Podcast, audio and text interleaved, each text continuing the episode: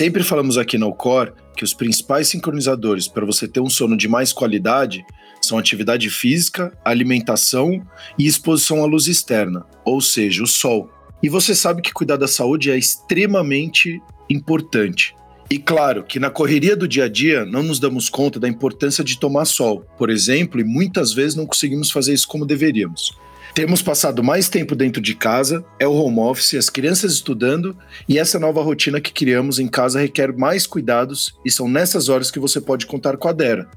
A Dera é a vitamina D mais recomendada pelos médicos do Brasil.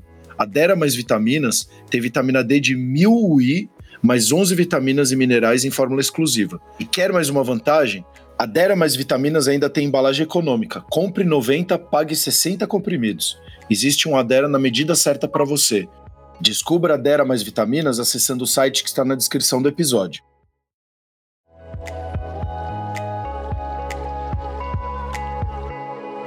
O Cor cuidando de você. Olá, mais um episódio, Cor cuidando de você. Eu e a doutora Andréa Toscanini, eu, Sérgio Bruni, né, e a doutora Andréa Toscanini, a gente está de novo com o doutor Israel Pompeu. Depois de muitas dúvidas, perguntas, a gente acabou dividindo em duas partes. Então, a primeira parte a gente falou da hipersonolência, onde ela vinha muito mais de origem central, né, que ataca o sistema nervoso central. E agora a gente vai falar na segunda parte muito mais da parte de privação de sono, ou síndrome do sono insuficiente. Tudo bom, doutor Israel, doutora Andréa? Olá novamente. Olá. Eu acho muito legal esse assunto quando a gente fala de privação de sono. Eu acho que hoje a sociedade está com privação de sono, ainda mais quando a gente fala de pós-revolução industrial, quando você muda um monte do comportamento das pessoas. Primeiro atrelados às máquinas, né? Que a gente tinha aquelas oito horas compulsórias, três turnos, funciona muito bem para a máquina. Acho que para nós seres humanos não tá legal, até porque os dados que têm mostrado da privação do sono atrelada a doenças, eles só têm aumentado de forma drástica, né? Perfeito. São alarmantes, é. Então, por que, por que, que a, a privação de sono ela acabou entrando junto com as hipersônias de origem central? por conta do sintoma mais presente em todas, que é a sonolência excessiva diurna. Mas é, é, um conflito, né? A divergência entre grupos, se realmente a síndrome do sono insuficiente, que é uma forma médica de falar privação de sono, deve ser colocada ou não junto com esses outros transtornos que a gente comentou no episódio anterior. Isso, até por conta do mecanismo, né? É, as, as hipersônias de etiologia central, elas surgem por doenças próprias do sistema nervoso central, né?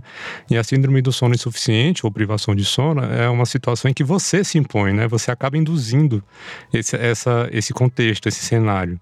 Não é uma coisa que parte de, você, de alteração de um órgão seu, né? Você acaba... É uma situação em que a sua rotina acaba lhe impondo, né? E você acaba pagando preço por isso. E até, desculpa te interromper, doutor, é, para você que está escutando, já falamos em outros episódios, eu vou ser mais uma vez enfático aqui, e a doutora Andréa falou inúmeras vezes, o sono não é um luxo, ele é uma necessidade vital ou fisiológica. Então, cuide do seu dia, cuide da sua noite para você ter uma boa noite de sono com qualidade, porque como a gente falou, inclusive em outros episódios, o impacto ele de fato é muito sério na sua saúde. Então comece a olhar e trazer essa consciência. Como a gente falou no episódio anterior, olha o quanto de transtornos que você pode ocasionar por questão emocional e também do lado externo, porque você acaba sempre tendo um relacionamento você consigo e você com o externo também, né? E vamos falar então de onde vem essa globalização da síndrome do sono insuficiente, né? Que é uma verdadeira pandemia. Exatamente. Então, a gente tem é, no nosso organismo sincronizadores, a gente chama de osciladores endógenos, que são os que marcam e ditam a nossa ritmicidade, né? Então, o meu, o meu momento de vigília e o meu momento de repouso. E isso ciclicamente se repetindo a cada 24 horas, por isso eu digo circadiano, né? o meu ritmo circadiano. Então, eu tenho esses relógios centrais, o principal deles fica no núcleo supraquiasmático, mas eu também tenho alguns relógios periféricos. E para que, que servem esses relógios periféricos? Eles servem para captar as informações ambientais e transmitir para o meu Master Clock Gene que está lá no núcleo supraquiasmático. Então, o meu principal marcador de, de vigília e repouso é a luz. Né? A luz vai lá via retina hipotalâmica e é, inibe a produção da melatonina, ou seja, produz melatonina na ausência de luz. E o que, que a gente vem fazendo ao longo do tempo é iluminar cada vez mais a fase escura das 24 horas. Então, todo mundo já viu aquelas fotos de satélite lindas daquela noite mega iluminada. Então, isso é horrível.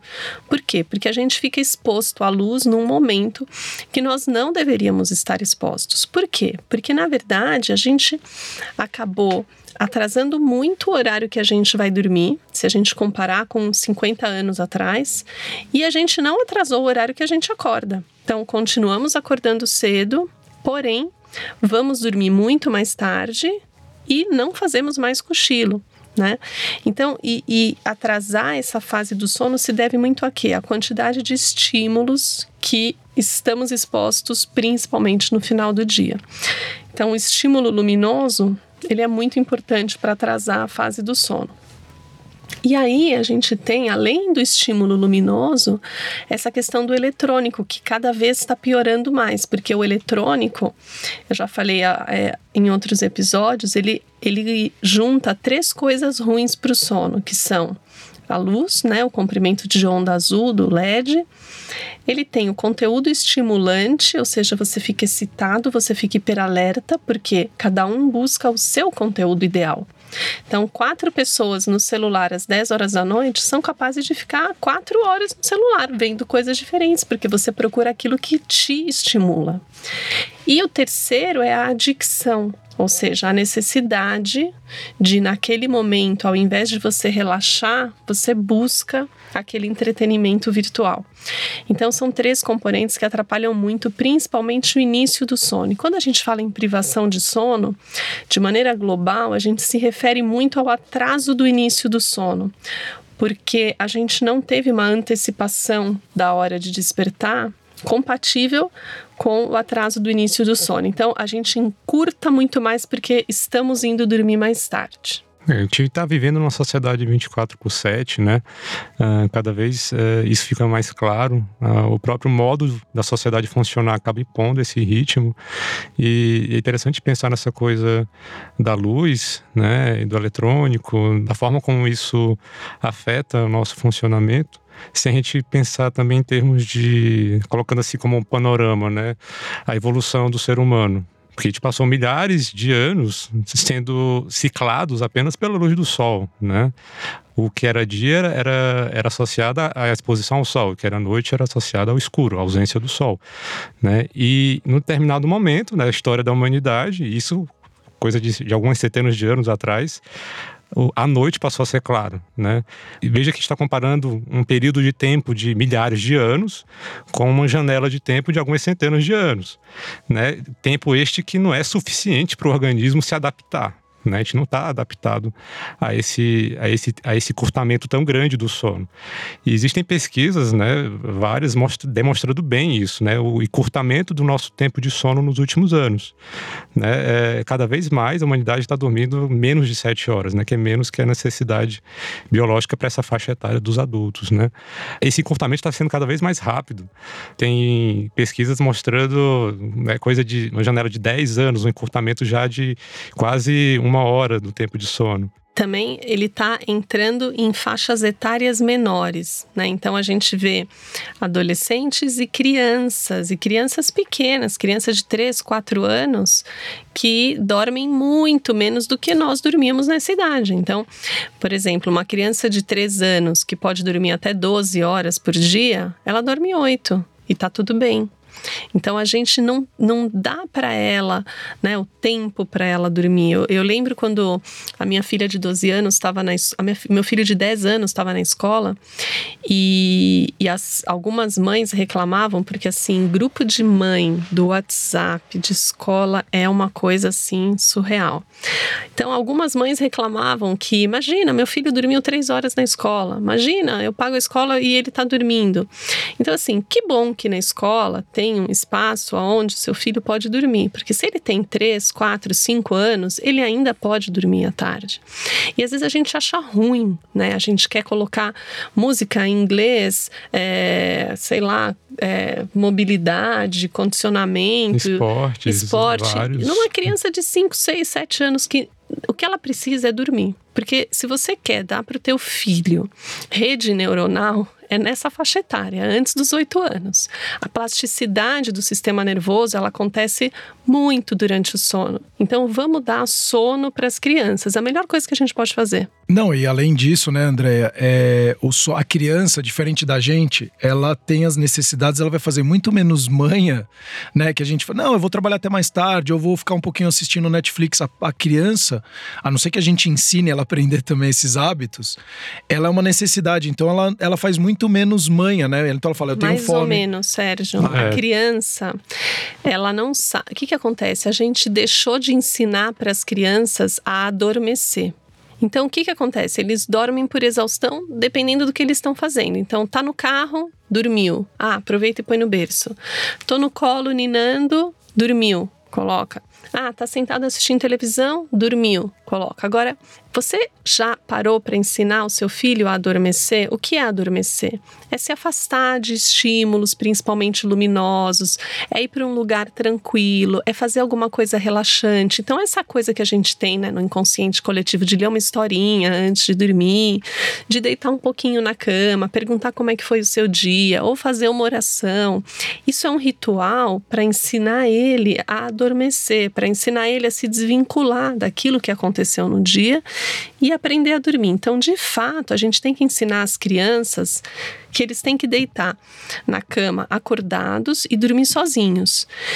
E aí a criança, a criança, ela não tem muito o sintoma sonolência como o adulto tem. Às vezes ela tem o sintoma irritabilidade, grito, choro, manha, estresse. Então, a gente precisa entender que a criança funciona um pouquinho diferente. Não, nem sempre ela vai te falar estou com sono, às vezes ela vai brigar com sono e às vezes ela vai ter um comportamento, por exemplo, na escola de ser briguenta, de ser chorona, de ficar irritada, de responder ou de fazer mal feito ou de ir mal nas, nas notas. E mal nas notas quando vai crescendo, exatamente. Não consegue se concentrar. Não, e olha a importância para você que está escutando que tem filho ou filha, ou inclusive amigos que tenham filhos, sobrinhos, enfim, netos. A importância de desde pequeno você criar esse serzinho com rotinas, com comport bons comportamentos, uma boa alimentação, exposição à luz, coisas básicas que hoje, quando você vai falar para a nossa sociedade, se expõe à luz. Mas não, eu trabalho 24 horas remotamente, para que, que eu vou ficar do lado de fora? Exatamente porque o seu corpo tem algumas necessidades e são fundamentais para fazer você ter uma noite de mais adequada com mais qualidade. E na e criança, não... mais ainda. É, e aí você vê porque a criança não está se alimentando direito, que ela só está indo para comidas mais gordurosas ou calóricas, talvez porque ela não esteja dormindo adequadamente. E a gente não aproveita, por exemplo, exemplo, que a gente mora no Brasil, que é um país que a gente é Tropical, é muito né? favorecido muito. nessa questão de exposição à luz, né? Tem, tem países, assim, dos extremos do planeta que as, as, pessoas têm que fazer fototerapia, por exemplo, em determinadas épocas do ano. Por quê? Porque só tem duas, três horas de luz. Então, eles precisam ter lâmpadas específicas para poder se expor à luz, para poder fun continuar funcionando. E a gente não, a gente tem isso o ano inteiro, o tempo todo, e não e não executa, né? A gente às vezes é, se expõe à luz demais mais à noite e de manhã coloca um óculos escuro com proteção 95 mil, fica dentro de um vidro insufilme, aí chega no trabalho, fica lá enfurnado na luz artificial e a gente tem o ano inteiro, praticamente o dia inteiro, Nublado. uma luz maravilhosa.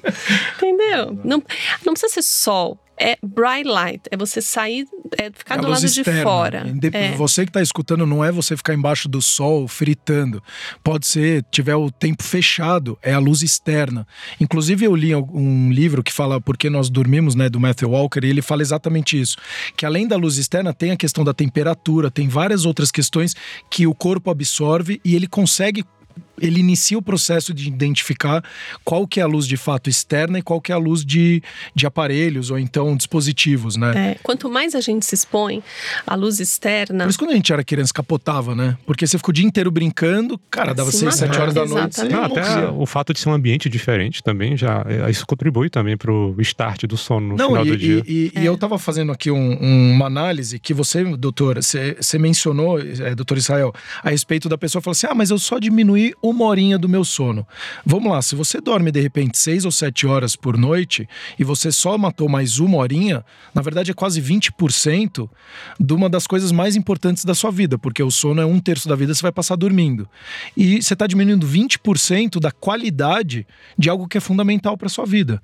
E aí, ao longo da vida, você começou a brigar mais com a balança, começou a ficar mais irritado, começou a ter problemas de concentração. Ficou hipertenso, ficou hipertenso, diabético. Obeso, é. Aí, ah, tô com um probleminha aqui, talvez no coração. Então você começa a olhar um monte. Aí você toma um monte de remédio, você acha que aquilo faz parte da velhice e na verdade não.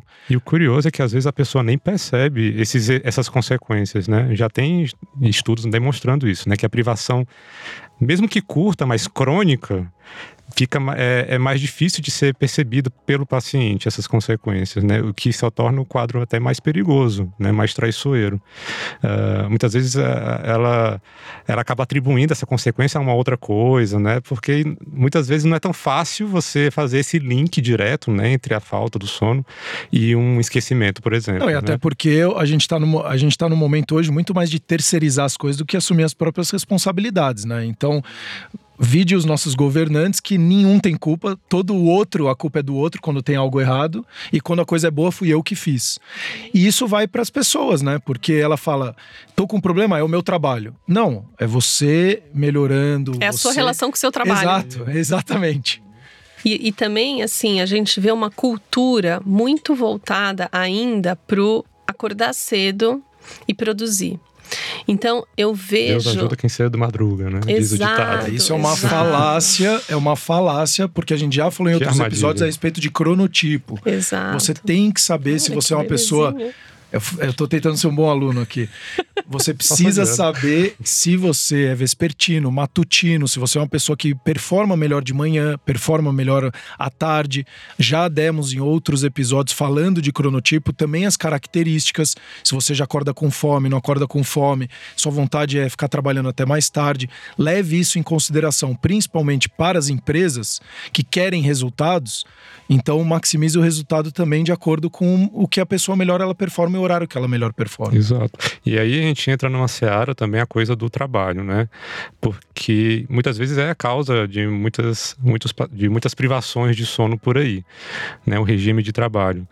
Sendo que, assim, realmente, existem empresas, existem regimes de trabalho que são desumanos, né? Que são sacrificantes. A gente sempre tem um exemplo clássico do Japão, né? Que são famosos por ser workaholics, né? E, e... A China agora também, né? A China. O modelo do Mao Tse que era 996. Você trabalha das 9 da manhã às 9 da noite, seis dias da semana. E tem um dia de férias por ano. Olha isso. E, e, já foi associado, inclusive, a um aumento de suicídios né, nesses países. É... Bom, aqui, e na verdade, não é nem associado. Vamos falar da realidade do Brasil e do mundo. Hoje, o Brasil é o país que tem o maior transtorno de ansiedade do mundo. Está entre os três com o maior transtorno de depressão também do mundo. E aí você começa a olhar todo esse comportamento de remoto, home office, já estão querendo voltar para o híbrido, porque estão vendo que as pessoas estão sobrecarregadas. Então, exato. Não dá para você colocar uma pessoa trabalho, trabalhando 20 20 horas por dia dormindo 4. Uma hora vai dar um, um é, na máquina. O, né? o home office ele tem uma questão que a gente. Você está online 24 horas. Exato. Exato. Você está nessa onda da produtividade e você não consegue desligar o computador e levantar da mesa que, da tua casa que você tá. Então você vai, vai, vai, não, vai. e você vai, desliga e não... do computador, você tá com o seu celular na mão, que tá linkado os e-mails e que também as redes sociais. Então você tá recebendo notificação. E aí vai pra pessoa falar: como que você não respondeu o meu e-mail? Mas eu vi que você respondeu a mensagem no Instagram e você não respondeu o meu e-mail. Então praticamente você tá sendo monitorado 24 é, horas. E todo mundo caiu na armadilha, né? E eu já fiz um episódio, inclusive com o Vitor, a respeito disso. Aconselho você a ouvir os episódios quando a gente fala para você conseguir alinhar as expectativas dentro do trabalho não é a pauta aqui desse, dessa conversa. Mais importante, para você conseguir ter os seus horários livres também, para cuidar de você, cuidar da sua família, da sua alimentação e assim por diante. É isso, é, é, é isso que eu ia tocar nesse ponto mesmo. Essa é fato que muitas empresas acabam forçando a barra, né? Mas também existe outro lado, né? Existem em algumas situações o, o próprio funcionário, o empregado, ele, ele acaba se autoimpondo um, um regime mais pesado, né? E sem que isso tenha sido uma determinação do trabalho dele mesmo, né? E as, as pessoas às vezes esquecem de, de parar e olhar né, a sua escala, a sua agenda, uh, para poder verificar onde é que dá para diminuir, onde é que dá para corrigir, justamente para poder aumentar o seu tempo de sono, melhorar o seu sono, né? Uh, nesse sentido, acho que as pessoas esquecem, né? É, ainda, ainda também contaminadas por essa cultura de, ah, eu estou transformando meu tempo útil, né? Ah, dormir é uma perda de tempo, sendo que é o contrário, né? Você está se, se auto-sabotando, né? Inclusive o seu trabalho, ao deixar de dormir. Não, e aí é como a gente falou, né? Porque a pessoa dorme menos, aí começa a afetar o lado cognitivo dela. Aí ela vai no trabalho, ela não se concentra como ela se concentrava antes. Aí ela já não começa a entregar aquele resultado, aí ela acha que ela não tá crescendo profissionalmente porque é o chefe dela que tá boicotando ela. E aí você começa a ver, na verdade, é você, como você falou, doutor, você tá se auto-sabotando porque você não tá querendo fazer as mudanças necessárias e então, automaticamente. Então, vamos né? falar um pouco das consequências Isso. da privação de sono. Então, assim, a Academia Americana fala que em torno de 7 a 9 horas de de sono por noite é adequado para um adulto de 18 a 59 anos. Então, dentro desse perfil 7, 9 horas, cada um tem que encontrar a sua quantidade de sono suficiente para quê? Para preencher os requisitos da vigília. Então, o, o, nosso sono, ele vai ser suficiente quando no dia seguinte eu me sentir bem para cumprir tudo que eu preciso executar naquele meu dia. E aí, se eu privo o sono, muitas vezes eu vou ter sonolência, mas sem falar da sonolência, que outras consequências eu posso ter? Então, eu vou ter aquelas consequências associadas principalmente às funções do sono. Então, a gente tem o sono como sendo um importante é, fator agora que está essa questão toda da pandemia, né, ele é super importante, por exemplo, na produção de anticorpos. A gente tem uma função imunológica do sono conhecida que a gente sabe que é importante. Existe Inclusive, uma a resposta às vacinas, né, ela é melhor quando a gente está dormindo bem. É, Primeira, eu quero segunda... fazer uma ênfase aqui. Você que vai tomar vacina ou tomou vacina contra o Covid, é, ou até outras vacinas, né, influenza, entre outros, porque acaba atacando a parte respiratória, a primeira noite ela é muito, para não falar fundamental na questão da imunidade. Então, cuide bem do seu sono assim que você tomou a primeira vacina, porque isso vai fazer muita diferença. Em caso você tenha qualquer problema, ele vai diminuir bastante. Isso é comprovado por, por estudos mesmo com, com outras vacinas, né?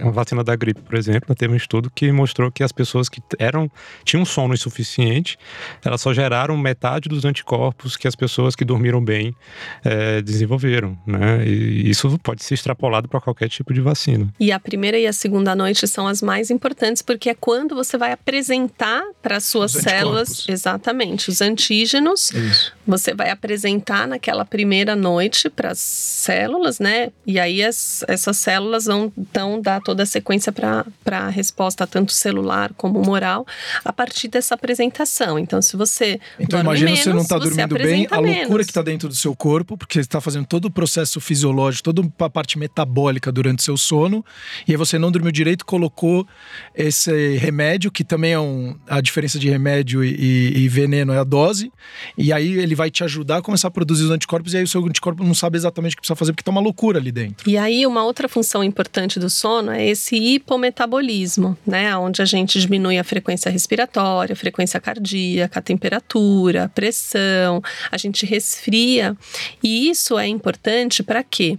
Além da gente ter é, o, a, a, economia de energia, ou seja, é um processo onde você vai guardar energia que durante o dia a gente sempre fica no negativo, mas também para você estabilizar sistema, por exemplo, cardiovascular, você né, diminui, a gente sabe que tem que ter aquele descenso noturno, né, tem todo o sistema termorregulatório, a gente tem neurônios sensíveis ao calor, neurônios sensíveis ao frio, você ativa e desativa neurônios diferentes em função daquela temperatura que você está naquele momento termorregulatório respiratório noturno.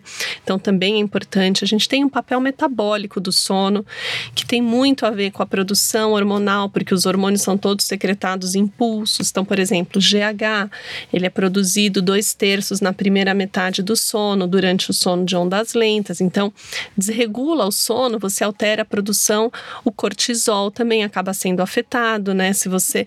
E aí a gente percebe que a privação de sono acaba mexendo em todo o nosso metabolismo. Então, vai no sistema cardiovascular, vai no sistema endócrino, piora muito dor, inúmeros trabalhos mostrando que a privação de sono ela diminui o nosso limiar da dor, ela aumenta marcadores inflamatórios, porque a privação de sono acaba sendo um estado inflamatório, teu corpo fica em estresse. Né? Estresse oxidativo também aumentado na privação do sono. Então, assim, não é legal privar sono e não é legal testar o quanto mínimo você aguenta de, de dormir. Deveria ser ao contrário, né? O quanto mais você pode dormir sem ter é, consequência diurna. A gente às vezes fica se testando, sabe? No limite do limite do limite. É, e aí, lá na frente, passa 10, 15 anos, você atende o paciente que ele ficou hipertenso do nada. Nossa, doutora, eu não sei o que aconteceu. De repente, foi a menop... fiquei na entrei na menopausa e fiquei hipertensa, né? Ele não, é porque eu ganhei, fiquei eu fiquei diabético. Não sei porque eu fiquei diabético, né? Engordei 15 quilos do nada, engordei. Então assim, tudo tem um porquê. As coisas não acontecem à toa. Então às vezes a gente vem arrastando, né, uma privação do sono, às vezes a gente vem arrastando uma apneia e aí abrem as começa a abrir as consequências. E como você mesmo disse, a gente começa a tratar muitas vezes sintomas de uma que está lá atrás no sono, paralisia do sono. Eu, eu atendi um paciente foi um caso emblemático. Ele veio assim, ansiosíssimo, parecia que ele estava em pleno pânico, porque ele teve paralisia do sono três vezes na mesma semana e ele achou que ele ia morrer, ele achou que ele ia infartar, ele queria fazer um check-up, ele queria ver tudo. E aí, qual que era o fato? Ele recebeu uma promoção, ele trabalhava com uma empresa chinesa, ele foi três vezes no mês para a China e ele estava dormindo no máximo quatro horas por noite.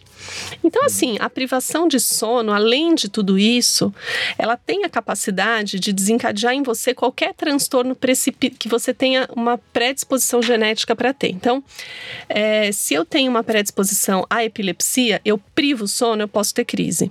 Se eu tenho uma predisposição, por exemplo, à enxaqueca uhum. priva sono, vai ter enxaqueca.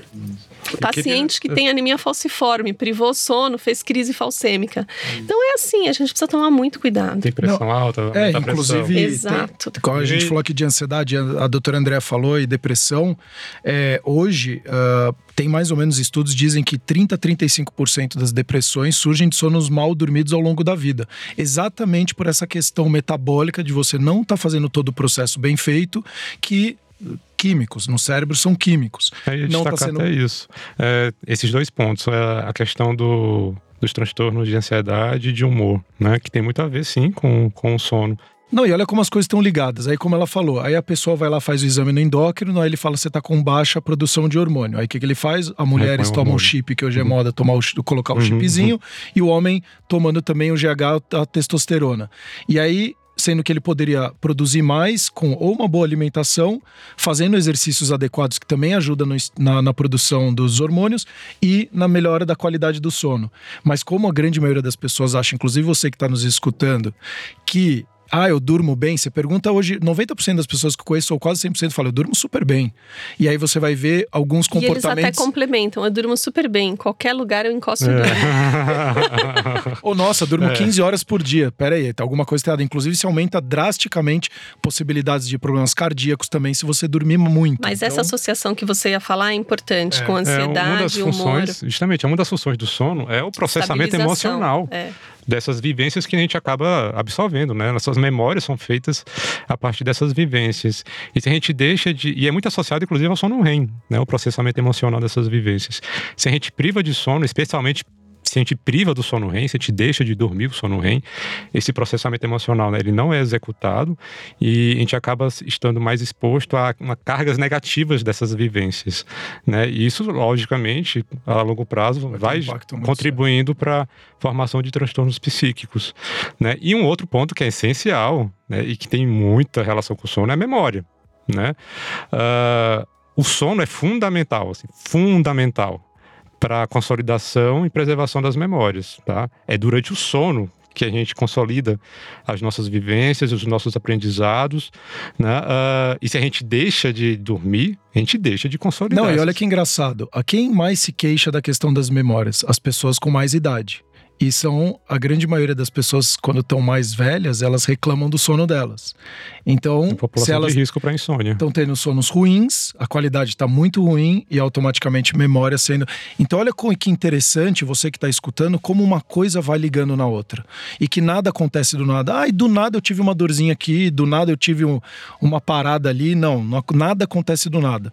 Ao invés de você e logo irremediato com dor de cabeça toma um remédio, começa também a ter a consciência por que que tá surgindo essa dor em mim, que é o mais importante. E sem querer ser alarmista, mas já sendo, Por favor. dormir pouco pode provocar Alzheimer, tá? Durante o sono é que a gente limpa, a gente faz a limpeza geral de muitas substâncias que são tóxicas para o nosso cérebro. Se a gente deixa de dormir, essas substâncias tóxicas vão se acumulando e podem contribuir para o desencadear de uma doença de Alzheimer, por exemplo. Tá? É uma das doenças neurodegenerativas que são associadas à privação de sono. Tá? Então, se isso não servir para acordar vocês, para acordar, entre aspas, né? Para essa, pra essa necessidade de dormir bem, tá? Não sei mais o que, é que pode ajudar. O Alzheimer. o próprio Alzheimer. Não, mas é muito legal, inclusive a gente chegando aqui na etapa final dessa segunda parte, é super interessante. Doutor Israel, doutor Andréia, o que, que vocês colocam então nessa parte aqui para a pessoa já olhar o quem está nos escutando, começar a colocar em prática? Vamos sempre as mesmas coisas: higiene do sono, rotina, sincronizadores. Não é incrível? A gente fala de tantos transtornos, de tanta consequência, e a solução é, É muito. dormir. É sempre a mesma. Não, e o né? mais legal, e aí a gente faz um, um paralelo com tudo na nossa vida. Então, é no trabalho, é você que quer brigar com a balança, é você que quer aumentar a performance. Tudo cai em disciplina, rotina, rituais. E aí acaba é, a gente indo pro muito mais pro simples, né? Perfeito. Alimentação, sono e Alimentação. atividade física. É a fórmula do sucesso. Então, até os próximos episódios, o Cor cuidando de você.